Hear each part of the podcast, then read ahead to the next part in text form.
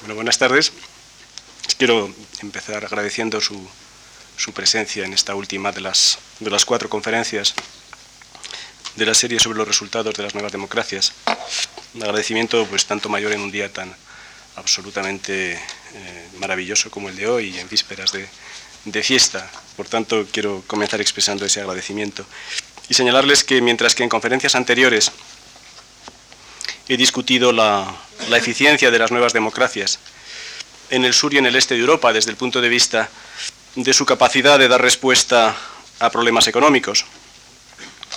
Eh, y en esas conferencias he examinado también algunas dimensiones sociales de las políticas económicas.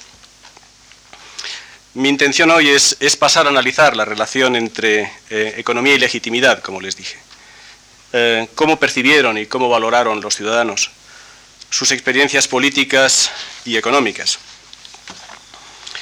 Quiero estudiar entonces hoy con un poco más uh, de atención hasta qué punto existieron uh, similaridades y diferencias en las pautas de la cultura política en las nuevas democracias del sur y del este de Europa y si estas pautas se vieron afectadas por la eficiencia económica y por el paso del tiempo. Al fin y al cabo, en Portugal y en Grecia, como ya he contado, los salarios, eh, los salarios reales se redujeron entre 10 y 11 puntos eh, en dos años. En España el desempleo aumentó en 17 puntos a lo largo de 10 años y en Polonia y Hungría el paro subió en dos años en 13 y 10 puntos respectivamente, mientras que el Producto Interior Bruto, como también les describí, cayó muy fuertemente en ambos países. Recuerden eh, la tradicional definición de la legitimidad en Weber, la validez de un orden cuyo mandato debe ser obedecido. Un orden legítimo sería aquel que aparezca, en palabras de Weber, que aparezca con el prestigio de ser obligatorio y modelo. En el análisis político, el análisis eh, político empírico, esta, esta validez y este prestigio ha sido sobre todo entendido en términos relativos. Es decir, eh, se ha concebido la legitimidad como la creencia de que a pesar de sus insuficiencias y fracasos, las instituciones políticas existentes son mejores que otras alternativas que pudieran establecerse y, por tanto, mm, pueden demandar obediencia. Esta concepción eh, relativista de la legitimidad se refiere menos a un ideal, como es obvio, y es probablemente de contenido un tanto minimalista, pero tal vez sea más útil para interpretar un tema como es el de la consolidación de las nuevas democracias y las perspectivas de que pervivan y de que se establezcan. ¿Qué relación existe entre economía y política, entre la economía, la política, las percepciones, las actitudes y los valores que los ciudadanos tuvieron respecto de las democracias recién establecidas? Esta pregunta yo creo que a primera vista parece importante, parece que existe una relación, una relación estrecha, por poner algunos ejemplos, durante los primeros diez años de democracia en Portugal coexistieron una amplia insatisfacción con el sistema de partidos, una amplia insatisfacción con la Asamblea Nacional, unas graves dificultades económicas y una fuerte inestabilidad gubernamental. En España, el terremoto electoral de 1982 fue acompañado también, como señalé, por una crisis económica seria y por un profundo descontento tanto político como económico. En Hungría, una abstención del 54% de los votantes en las elecciones generales de 1990 y una abstención del 57% en las elecciones generales polacas de 1991 coincidieron también con una agudización de las crisis en ambas economías. Voy a discutir entonces esta cuestión, entre, esta cuestión de la relación entre economía, política, percepciones, actitudes, valores, atendiendo a tres argumentos distintos. Según el primer argumento, la legitimidad de las democracias puede alcanzar una considerable autonomía, al menos durante un tiempo, respecto de la satisfacción específica y coyuntural con los resultados del régimen concreto, respecto de la eficiencia de las economías y respecto del apoyo a los dirigentes políticos. En las democracias la responsabilidad por resultados ineficientes puede eh, distribuirse, puede repartirse entre instituciones muy diversas, el sistema capitalista, el contexto internacional, el gobierno, los empresarios, los sindicatos. Y siempre puede cambiarse el gobierno sin provocar una crisis de régimen. Por esta autonomía de la legitimidad, se ha dicho muchas veces que pudieron sobrevivir las democracias en Estados Unidos o en el Reino Unido, en Holanda o en Suecia, pese a caídas del Producto Interior Bruto y pese a incrementos del paro comparables en el periodo 1929-1932 a los que se produjeron en Alemania. Una cuestión, a mi juicio central, que se plantea respecto de este primer argumento, es cuáles son entonces las raíces de esta legitimidad, cuáles son las raíces de esta autonomía. Según el segundo argumento que quiero discutir, los valores democráticos requieren un tiempo prolongado para echar raíces. Se ha señalado así que la madurez de una nueva democracia requiere un periodo de varias décadas. Mientras tanto, los regímenes se asentarían sobre bases frágiles, la consolidación y la estabilidad de las nuevas democracias serían precarias. La pregunta fundamental que se plantea respecto de este argumento, a mi juicio, es ¿cuánto tiempo es ese tiempo? Por poner un ejemplo, en Italia las dificultades políticas se atribuían a la brevedad de la experiencia democrática 15 años después de la caída del fascismo. Se seguían atribuyendo la misma causa a los 25 años y de vez en cuando hoy se siguen atribuyendo la misma causa cuando han pasado cerca de 50 años. Otras preguntas que surgen respecto de este argumento son las siguientes. ¿En qué medida estos valores empezaron a extenderse ya bajo las dictaduras? Es decir, ¿hasta qué punto las democracias fueron precedidas de demócratas? O por el contrario, si ha sido la experiencia democrática la que los ha promovido, es decir, sería la democracia la que genera sus propios eh, demócratas.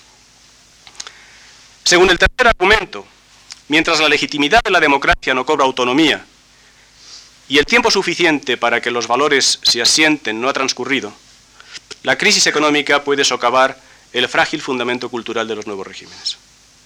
Este argumento plantea a mi juicio también algunas preguntas importantes y en particular, a mi juicio, una que no resulta en absoluto clara.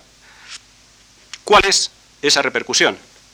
Si lo que se compromete es acaso la propia supervivencia de la democracia, abandonada por ciudadanos desafectos, si lo que se compromete es su consolidación, por mucho que la democracia persista formalmente, o si lo que se compromete es su calidad, que puede verse empobrecida en lo que se refiere no solo a actitudes y valores, sino también a participación y comportamientos políticos. ¿Cómo explorar las raíces eh, de la legitimidad de la democracia en el sur y en el este de Europa? Es una cuestión sobre la que creo que es necesario saber mucho más de lo que sabemos, sobre saber mucho más sobre cuándo y cómo surgen los valores culturales que consideran a la democracia como el único régimen aceptable y sobre qué relaciones existen entre esos valores y los cambios que se han ido produciendo en las sociedades civiles.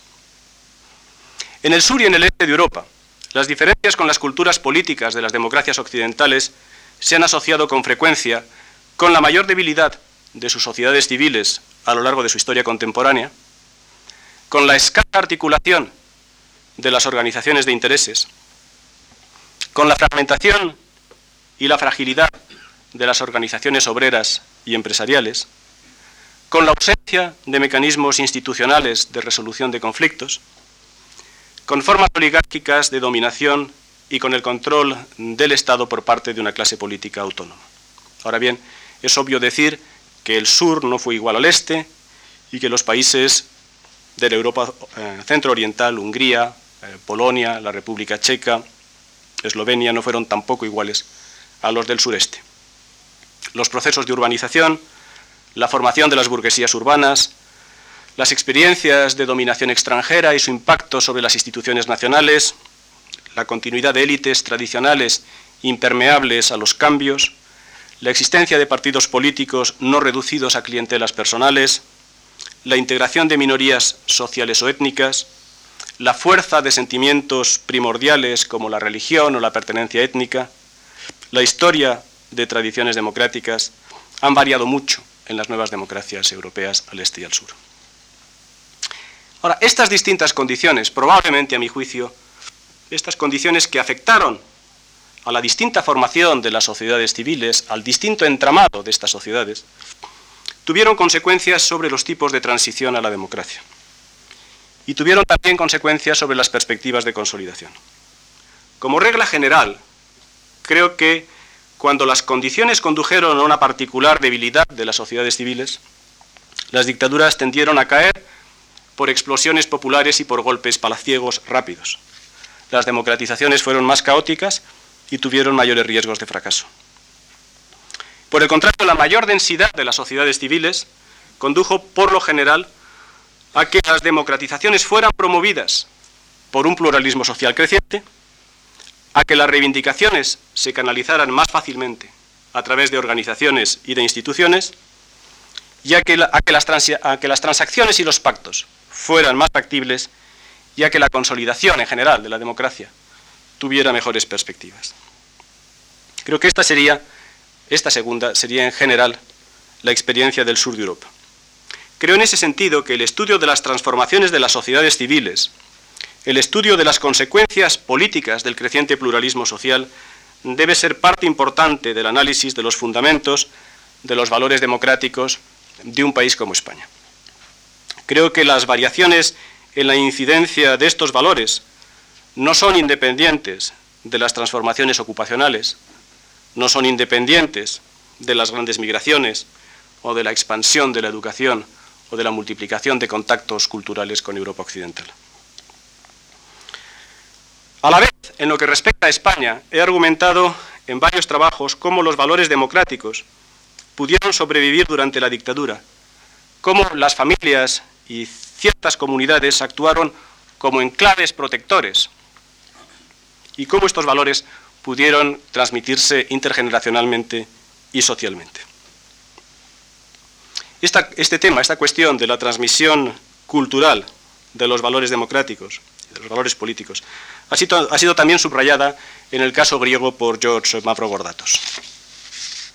Sabemos también, en base a distintos estudios de opinión, que el apoyo a los principios democráticos se fue incrementando considerablemente a lo largo de la última década del franquismo. Probablemente se fue produciendo en esos años una reflexión colectiva implícita y muy desagregada, muy influida por el ejemplo europeo, acerca de cómo abordar el futuro, cómo evitar la repetición dramática del pasado, es decir, un intenso proceso de aprendizaje de la propia historia y de aprendizaje de otras experiencias y que resultó, a mi juicio, en una creciente generalización de la opción democrática. Así, en 1966, solo un 35% de los españoles respaldaba la idea de que las decisiones políticas importantes debían ser adoptadas por representantes elegidos por el pueblo. En 1974, la proporción había aumentado a un 60%. Dos años después, en 1976, alcanzaba un 78% y desde entonces ha permanecido más o menos estable. La creciente movilización por parte de distintos sectores de la sociedad que tuvo lugar a partir de 1963-1964 y que comenté en la segunda conferencia, parece haberse correspondido con estos cambios en las actitudes y en los valores. En lo que respecta a algunas sociedades del este de Europa, en particular Hungría y Polonia, y probablemente también la República Checa, la hipótesis totalitaria, a mi juicio, no parece haberse correspondido con la realidad. Creo que muchos análisis políticos probablemente infraestimaron las sociedades civiles y sobreestimaron las bases de la dominación comunista en las sociedades. Lo que sucedió en esos países parece ser, sin embargo, que lo que Eckert ha denominado la sociedad doméstica, es decir, los grupos primarios y secundarios que forman la esfera de la vida privada, pudo sobrevivir al estalinismo. Y pudo sobrevivir pese al intento del régimen de suprimir las fronteras entre lo público y lo privado, o pese a su intento por politizar las relaciones sociales y los lazos primarios. De esta forma, a partir de los años 50, fue cuajando un pacto implícito de coexistencia entre los regímenes y esa sociedad doméstica. A cambio de apatía y desmovilización, se toleraron los intereses privados, la segunda economía, las sociedades latentes, todos esos conceptos eh, que hemos conocido eh, desde entonces. El intento de adoctrinamiento desde arriba acabó siendo así un fracaso. Y pudo persistir también en los ámbitos privados, pese a todo, la memoria de la política, la adhesión a unos principios y valores.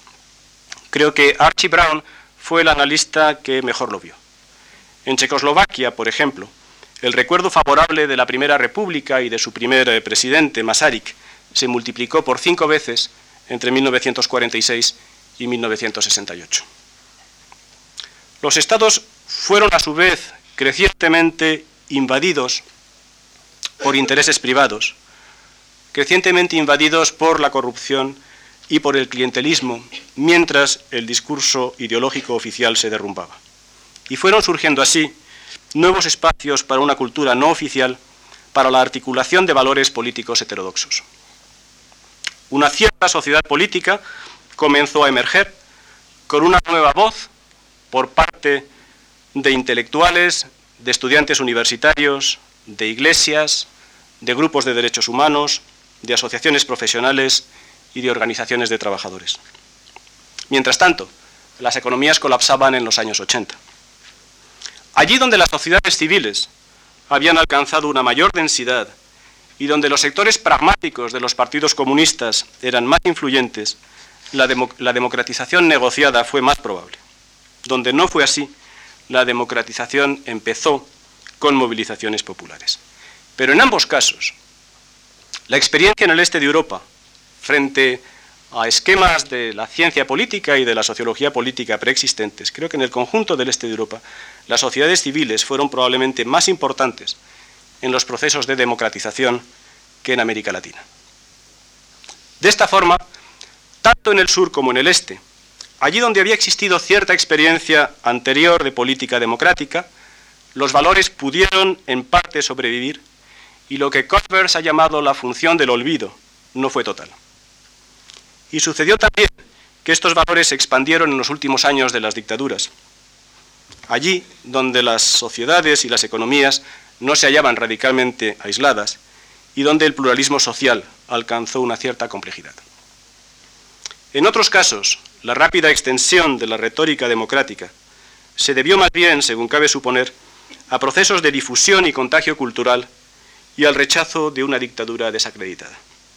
Las raíces de la legitimidad pueden, por tanto, haber variado sustancialmente en las nuevas democracias.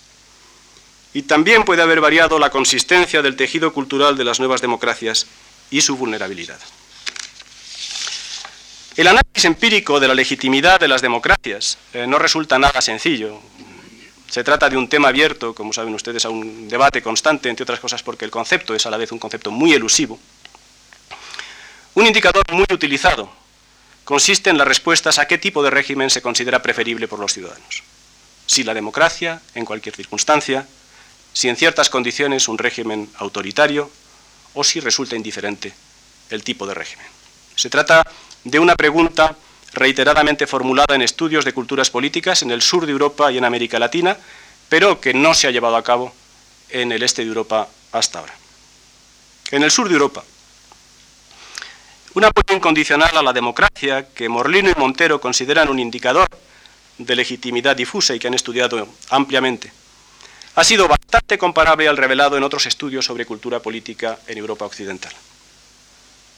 Han existido sin duda variaciones entre los tres países. En España ha solido abarcar un 70% aproximadamente de las respuestas, en Grecia en torno a 15 puntos por encima y en Portugal en torno a 10 puntos por debajo parece haberse tratado de un estereotipo político-cultural fuertemente asentado en los distintos sectores sociales. Así, en ninguno de los tres países se ha asociado de forma relevante ni con la edad, ni con la educación, ni con la, ocupación, ni con los ingresos, ni con las creencias religiosas.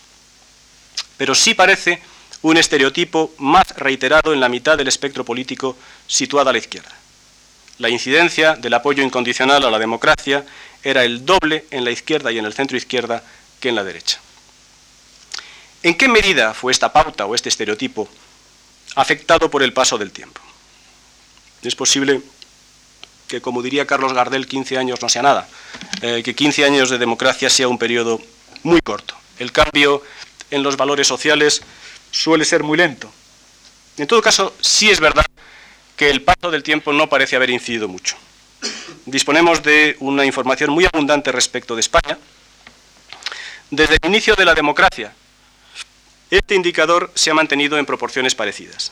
La legitimidad democrática, por tanto, parece haber quedado determinada en la sociedad española hace tiempo por causas bastante desconocidas, implicando un cambio histórico en la cultura política del país y desde entonces haber permanecido sustancialmente estable. Este indicador de legitimidad ha resultado así ser también bastante inmune a las crisis económicas. En medio de las dificultades y de los ajustes económicos de los años 80, el apoyo incondicional a la democracia como régimen político no se erosionó. La legitimidad, por tanto, puede haber llegado efectivamente a disponer de una considerable autonomía respecto de la eficiencia de las economías y del descontento específico respecto de las circunstancias. Así, en España, la correlación entre el apoyo general a la democracia y la satisfacción con los resultados concretos fue decayendo sistemáticamente desde finales de los años 70. No disponemos, como decía, de datos similares para el este de Europa. La información que tal vez puede utilizarse mejor como indicador de legitimidad abstracta o de legitimidad difusa consiste en respuestas a la pregunta de si se piensa que el régimen político del país debe parecerse a las democracias occidentales. Las respuestas afirmativas en Hungría y Polonia eran en 1990-1991 superiores a un 80% de la sociedad. En Checoslovaquia se situaban en torno a un 60%, lo que parece ajustarse bastante a las diferencias que atribuí a las distintas experiencias políticas de los dos primeros países y del caso checoslovaco.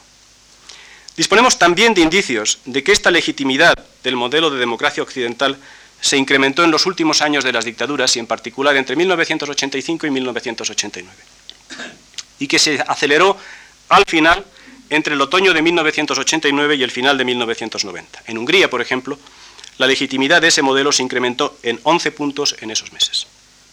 Lo mismo sucede respecto de otros indicadores que se pudieran utilizar como alternativa, por ejemplo, la legitimidad del pluralismo partidista o la legitimidad de parlamentos democráticamente elegidos.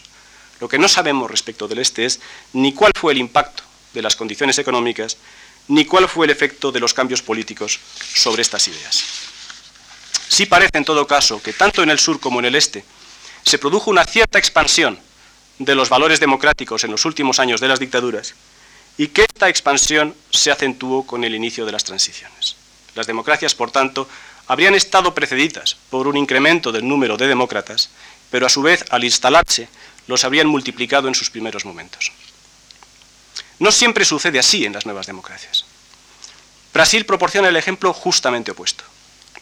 Allí, la, la legitimidad difusa de la democracia ha sido siempre muy limitada su incidencia en 1991, es decir, a los siete años de iniciada la transición a la democracia, era la mitad que en España, en torno a un tercio de la población.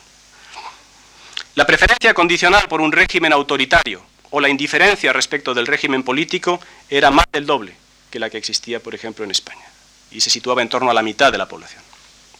Es decir, las bases culturales de la consolidación, la incidencia de estos estereotipos pueden variar en las nuevas democracias. Ahora, entiéndaseme en el sentido de que cuando utilizo conceptos tales como consolidación o como estabilidad, los utilizo siempre en un concepto relativo. Creo que Almond tiene toda la razón del mundo cuando advierte eh, que no se debe olvidar el potencial de crisis que existe siempre en todo sistema político cuando se habla de democracias estables o de democracias consolidadas, etcétera, etcétera, etcétera. Incluso cuando la legitimidad abstracta de la democracia parece proporcionar un colchón de seguridad a los regímenes, quedan preguntas centrales sin contestar. No sabemos bien a partir de qué punto la gravedad de una crisis o su prolongación en el tiempo acaba teniendo consecuencias sobre los fundamentos culturales de una democracia, porque por mucho que los valores o los estereotipos reflejen una o expresen una concepción no instrumental de la democracia, tampoco es seguro que constituyan un compartimento estanco respecto de las experiencias de la política o respecto de las condiciones materiales de vida. El impacto de las experiencias económicas y también el impacto de las experiencias políticas resulta mucho más perceptible si examinamos no indicadores de legitimidad difusa o abstracta, sino la satisfacción de los, ciudadanos con el funcionamiento, con los resultados de sus democracias específicas. A primera vista, el caso del sur de Europa parece claro. Las variaciones en la satisfacción parecen haber dependido de, de los resultados económicos. Y de esta forma, a lo largo de los años 80, las declaraciones de satisfacción con el funcionamiento de la democracia se incrementaron sustancialmente en Portugal y en España. En Portugal, sobre todo en el periodo 1985-1990, en que se incrementa en 30 puntos. Y en España, a lo largo de un periodo que se extiende de 1978 a 1990, en que se incrementa en 20 puntos. Al final de la década, en ambos países, según datos de los eh, eurobarómetros, ambos países eh, ofrecían resultados iguales o superiores a la comunidad europea en su conjunto. En Grecia, por el contrario, sucedió lo opuesto. Una situación inicial de satisfacción elevada con la democracia se deterioró muy rápidamente entre 1985 y 1990, a lo largo de un periodo de crisis económica y escándalos financieros y políticos. Quince años después de restablecerse la democracia, dos de cada tres ciudadanos griegos se declaraban insatisfechos con el funcionamiento del régimen. Esto es 20 puntos por encima del promedio europeo y solo comparable con un caso como el de Italia. Ahora, la relación entre la economía y las interpretaciones subjetivas de los ciudadanos es mucho más compleja de lo que esta relación parece sugerir a primera vista. En el sentido de que factores no económicos parecen interferir muchísimo en esta relación entre economía y percepciones, actitudes, valores. Si examinamos el caso español, las evaluaciones y las percepciones que existieron tanto de las condiciones económicas como de las políticas económicas, siguieron un curso hasta cierto punto autónomo respecto de la marcha de la propia economía. Las políticas económicas no fueron nunca muy apreciadas, pero paradójicamente lo fueron más, fueron más apreciadas durante la fase de crisis y ajuste, según datos del Centro de Investigaciones Sociológicas, hasta abril de 1985. Por el contrario, en el siguiente periodo de expansión, la desaprobación neta fue constante, quitando un breve periodo de evaluación positiva que duró cuatro meses en 1988. Es verdad que en algún momento se atenuó esta desaprobación neta, pero desde luego la mejora de las condiciones económicas no produjo un vuelco en las estimaciones de las políticas económicas. La propia percepción de las condiciones económicas, no ya de las políticas económicas, sino de las condiciones de la economía, de la situación de la economía, por parte de los ciudadanos, tampoco reflejó la evaluación objetiva de la propia economía. De esta forma, los juicios negativos de la situación económica fueron superiores durante la fase de máximo crecimiento económico, los juicios negativos fueron superiores durante la fase de máximo crecimiento económico que en la fase de mayores dificultades económicas, los juicios económicos, los juicios negativos. Ahora, incluso esta tendencia a juzgar negativamente la situación de la economía fue siempre inferior a la tendencia a juzgar negativamente las políticas económicas. Es decir, las políticas económicas sufrían una penalización adicional en las evaluaciones de los ciudadanos. Las opiniones más negativas se referían a los resultados de los precios y del empleo y las más benévolas, incluso en ocasiones favorables, eran las relacionadas con los sueldos y los salarios. Parece, por tanto, que la creciente satisfacción con el funcionamiento de la democracia sí coincidió con una recuperación de la economía, pero no se relacionó con unas valoraciones favorables de los ciudadanos ni respecto de las condiciones económicas, ni sobre todo respecto de las políticas económicas. La mejora de las condiciones de la economía parece, por tanto, haber ejercido un efecto indirecto e impalpable, mientras que la evolución de la satisfacción con la democracia, una evolución positiva, parece haber sido influido por el cambio en la situación política, por un apoyo extenso y difuso al gobierno y por un aprecio mayor por las políticas sociales, es decir, por consideraciones políticas no económicas, como les decía. No sé qué repercusiones puede haber tenido el empeoramiento actual de la economía sobre la satisfacción con los resultados de la democracia, pero como saben se ha producido un incremento muy fuerte de las percepciones negativas de las condiciones de la, de la economía. En dos años han pasado estas eh, percepciones negativas desde un 22% a un 70%. Si pasamos a observar la experiencia del este de Europa, es una experiencia bastante compleja y han existido considerables diferencias en su seno. En países como Checoslovaquia, como Bulgaria o como Rumanía, ha existido una amplia insatisfacción con los resultados de los nuevos regímenes, pero no una insatisfacción superior, por ejemplo, a la, que ha existido en Grecia. A la vez, en esas sociedades, el optimismo respecto de la capacidad de superar eventualmente los problemas ha sido muy alta. Son, repito, datos de 1991. En Polonia, y sobre todo en Hungría, las evaluaciones negativas del presente y el pesimismo respecto del futuro han sido muy superiores. En Hungría, el país paradójicamente con la transición política y económica más gradual y menos traumática, solo un 14% se declaran satisfechos con los resultados de su democracia. Es decir, una cuarta parte de los datos españoles o portugueses, la mitad que en Bulgaria o que en Rumanía. Creo que esta pauta solo se explica atendiendo a una larga historia de frustración de la sociedad por sucesivas y muy prolongadas reformas parciales fallidas desde los inicios del cadarismo. En Polonia, la situación inicial fue muy distinta. La confianza en la capacidad del nuevo régimen y el apoyo a las reformas económicas fueron al comienzo de la democracia muy altas. Así, al iniciarse el plan Balcerovic, el apoyo era tres veces superior al rechazo, y los que aceptaban que los sacrificios eran necesarios para un futuro mejor constituían una muy amplia mayoría. Sin embargo, este apoyo y esta confianza se deterioraron muy velozmente. En año y medio la situación se había invertido. Una gran mayoría pensaba ahora que los sacrificios no servían para nada y el rechazo a las reformas triplicaba los apoyos. He analizado la evolución de las reformas económicas en Polonia. Creo el estilo político decretista y tecnocrático, la escasa atención a las políticas sociales, el miedo a un paro creciente, parecen haber sido los factores determinantes de ese cambio en las percepciones de los ciudadanos. En general, la experiencia del este de Europa parece mostrar que la satisfacción con la democracia depende mucho de la, satisfacción con los gobiernos. Araceli García y José Ignacio Torreblanca en este centro han mostrado en un análisis estadístico esta es la principal variable explicativa en los casos de Polonia, Hungría y Checoslovaquia, utilizando también encuestas de 1990 y 91. Es decir, la satisfacción con el rendimiento de los gobiernos es lo que mejor explica la satisfacción con los resultados de la democracia, con unos coeficientes de correlación de 0.52 y un coeficiente de regresión de 0.35. El miedo al paro es a la vez el factor que más afecta la insatisfacción con el gobierno. Explica un 87% de la varianza en Polonia. De esta forma, el examen del sur y del este de Europa parece indicar que si bien la legitimidad de la democracia tiene raíces propias y probablemente disfruta de cierta autonomía, la satisfacción con los resultados y con el funcionamiento de la democracia sí resulta afectada por la experiencia política.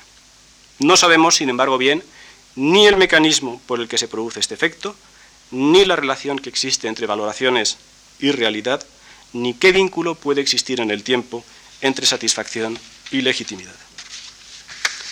Las variaciones en los fundamentos subjetivos de la democracia y en las percepciones de la política no pueden entenderse atendiendo solamente a las condiciones de las economías.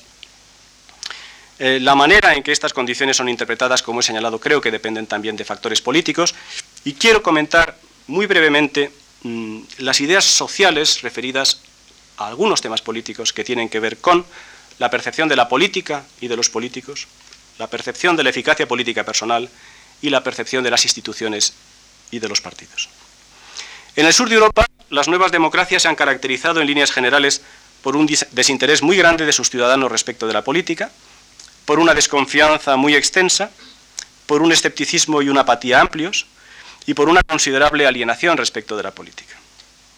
Es cierto que este síndrome existe en las viejas democracias, que la desafección política ha aumentado desde Francia hasta Suecia, sin que la recuperación de las economías a partir de la mitad de los años 80 haya cambiado una tendencia que parece haberse iniciado en la década anterior. Parece también que ha cobrado en Europa mayor importancia la política antipartidos y el voto de protesta. Ahora, esta, esta desafección y esta desconfianza son más intensos en las nuevas democracias.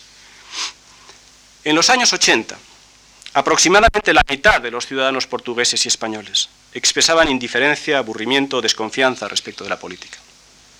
Solo uno de cada cuatro se acercaba al ideal democrático del ciudadano interesado y participativo. Grecia, por razones no bien conocidas, tal vez porque allí surgió el ideal democrático, era la excepción. Una sociedad muy politizada, con mucho interés por la política, muy participativa. En Hungría y Polonia, alrededor de dos tercios declaraban que mientras las cosas marchasen bien, no les interesaba quién estaba en el poder. A la vez, el recelo respecto de los políticos ha sido en general muy profundo. Al iniciarse la democracia en Hungría y Polonia, alrededor de tres cuartas partes de los ciudadanos pensaba que no se podía fiar uno de los políticos. En el sur de Europa, dos de cada tres ciudadanos en España pensaba, por ejemplo, que los políticos no se preocupaban por gente como ellos o que los que están en el poder persiguen siempre sus intereses personales. Sucede además que este desinterés, en primer lugar, y que este recelo, en segundo lugar, han ido acompañados de un considerable pesimismo respecto de la capacidad personal de influir en la política. Este pesimismo ha sido particularmente pronunciado en el este.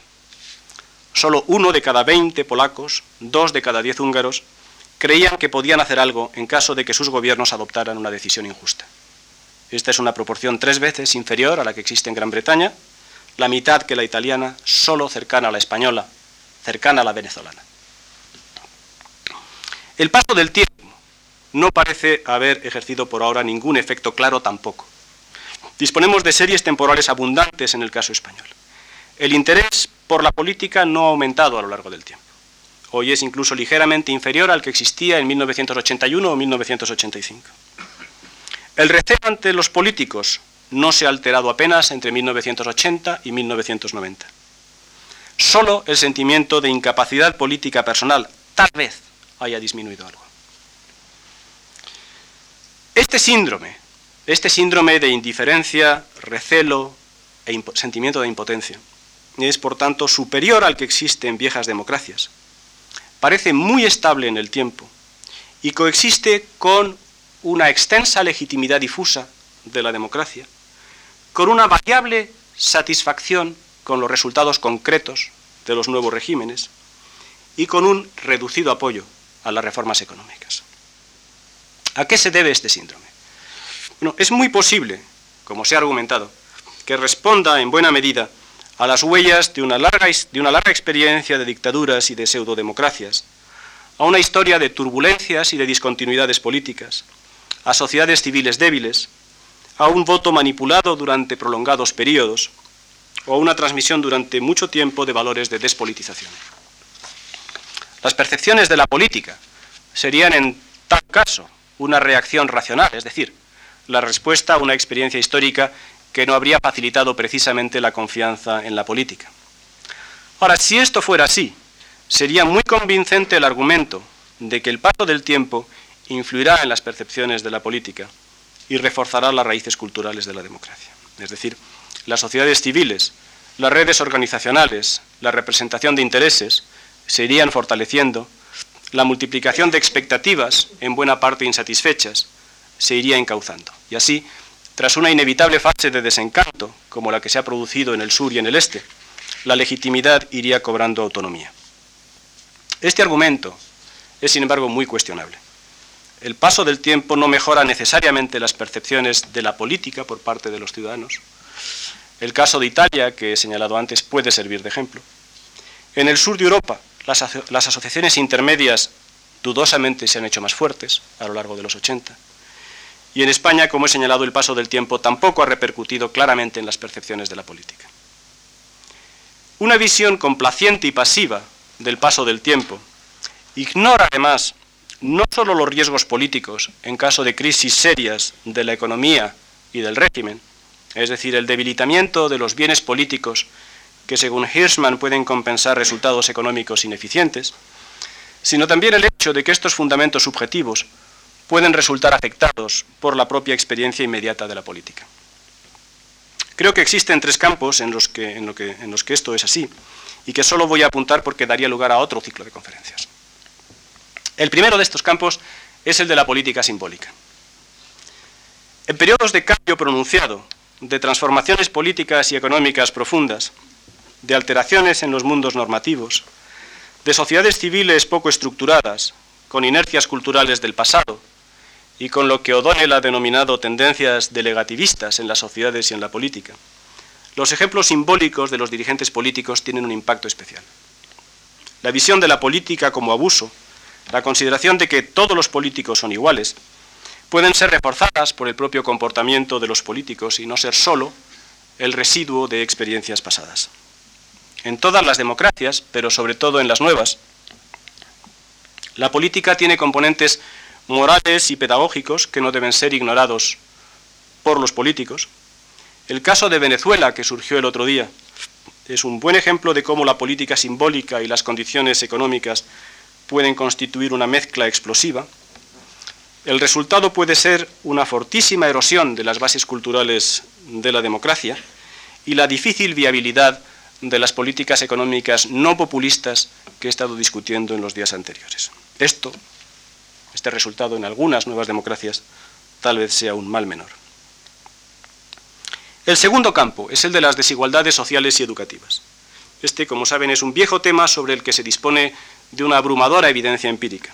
Ya hablé de él en la conferencia anterior y solo quiero señalar que la relación entre estas desigualdades sociales y educativas y el escepticismo político, el sentimiento de incapacidad política personal y la participación política excluyendo el voto, existe en todos los países occidentales, en países tan distintos como la India, México, Nigeria, Japón, Argentina, Chile, Israel o Bangladesh, y que se ha manifestado también en el sur de Europa y en el este de Europa. El signo de la relación es obviamente siempre igual. Por estas razones, una concepción no minimalista de la democracia no puede desentenderse de que las desigualdades sociales revierten en desigualdades políticas y de que el ejercicio de derechos de ciudadanía se ve afectado por diferencias en la posición social. La reducción de la pobreza y de la desigualdad, la extensión de la educación, resumiendo lo que comenté en la última conferencia y en la presente, incrementan los valores democráticos, facilitan la participación política, reducen la radicalización de tensiones sociales, contribuyen al desarrollo de las economías y en países con condiciones económicas muy difíciles ayudan a que la democracia sobreviva. El tercer y último campo es el de los partidos políticos. Los partidos han sido, por lo general, los protagonistas de la vida política democrática y han constituido el nexo entre la política y la sociedad civil. Tanto en el sur como en el este, los partidos disponen de una amplia legitimidad difusa, que también nos han, mostrado, nos han mostrado Morlino y Montero. Pero a la vez, los partidos políticos se enfrentan a una profunda desafección. De hecho, son de todas las instituciones la que menos simpatía suscita en España, Portugal, Grecia, Hungría y Polonia. Con el paso del tiempo, con el paso del tiempo, esa legitimidad difusa tampoco ha menguado. Pero en el sur de Europa, la desafección sí ha aumentado con el paso del tiempo. Se ha extendido la idea de que la política ha sido crecientemente controlada por oligarquías burocráticas, de que los representantes dependen más de las maquinarias electorales que de los votantes, de que se ha implantado en los partidos un fuerte, un fuerte clientelismo central, paradójicamente opuesto a una tradición de fuerte clientelismo local de partidos de notables en el sur de Europa, de que la política se ha profesionalizado demasiado y de que a veces las ideas y los principios han sido sustituidos por el poder y por las intrigas.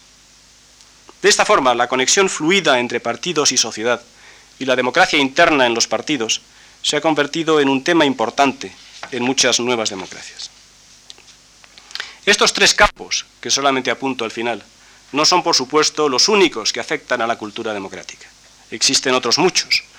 Entre otros, el campo de una información veraz, atenta a lo que los ciudadanos merecen, el de una participación social, basada en la idea de que la política democrática no se puede basar solo en la desconfianza. Pero creo que estos tres campos no son irrelevantes y que no se hallan más allá tampoco del terreno de la responsabilidad política. Es cierto que las democracias pueden persistir indefinidamente sin llegar a consolidarse, pero es verdad también que la calidad de la vida democrática puede hallarse en las antípodas del ideal democrático.